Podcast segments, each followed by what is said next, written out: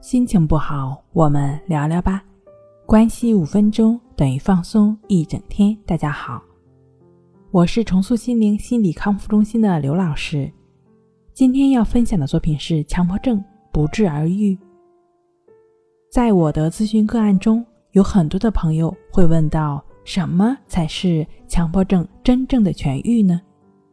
其实，期望自己能够早日痊愈，这种心情是可以理解的。但这正是恢复大脑功能的障碍，是交互的根本。如果不拔除这个根本的话，就可能会不断的去强化症状，并且给我们带来不尽的烦恼。我们需要做的就是顺其自然的态度和行动，接受症状，与症状同在。与症状共存，不去试图有意的排除它，不去试图有意的回避它，也不沮丧，不分析，不回顾，不去试图做任何的调整，完完全全、彻彻底底的把症状放在一边。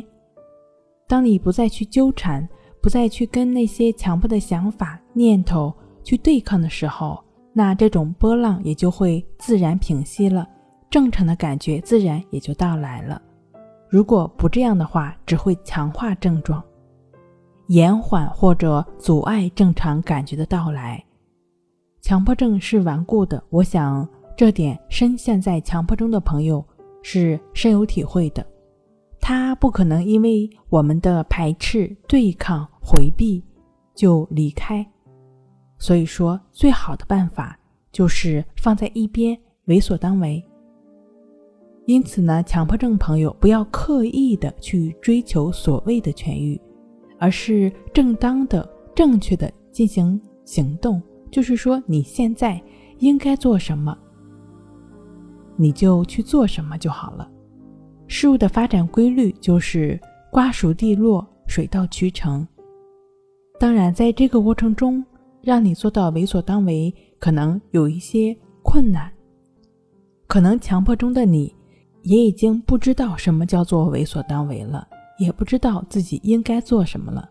那你可以尝试这样去做：对于自己经验到的任何的一切，无论是看到、听到、想到、闻到、尝到，所思所想、所作所为，也就是说，你经验到的这一切，都对他们保持觉知，不再因为某种感觉或者想法陷入进去，就只是当下的这个样子。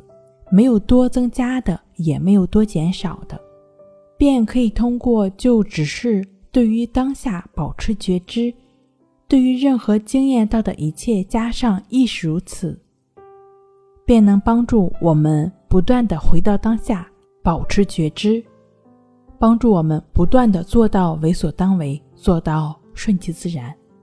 通过亦是如此这样的一个辅助。你便能够体会到痊愈了。好了，今天跟您分享到这儿，那我们下期再见。